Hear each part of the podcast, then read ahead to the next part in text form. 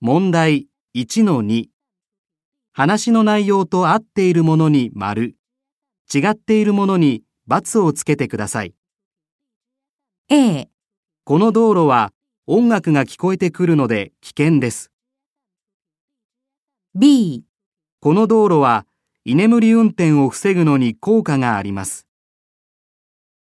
C、この道路は車が走っていない時も音楽が聞こえます。 D、時速 60km で走ると一番いい音で音楽が聞けます。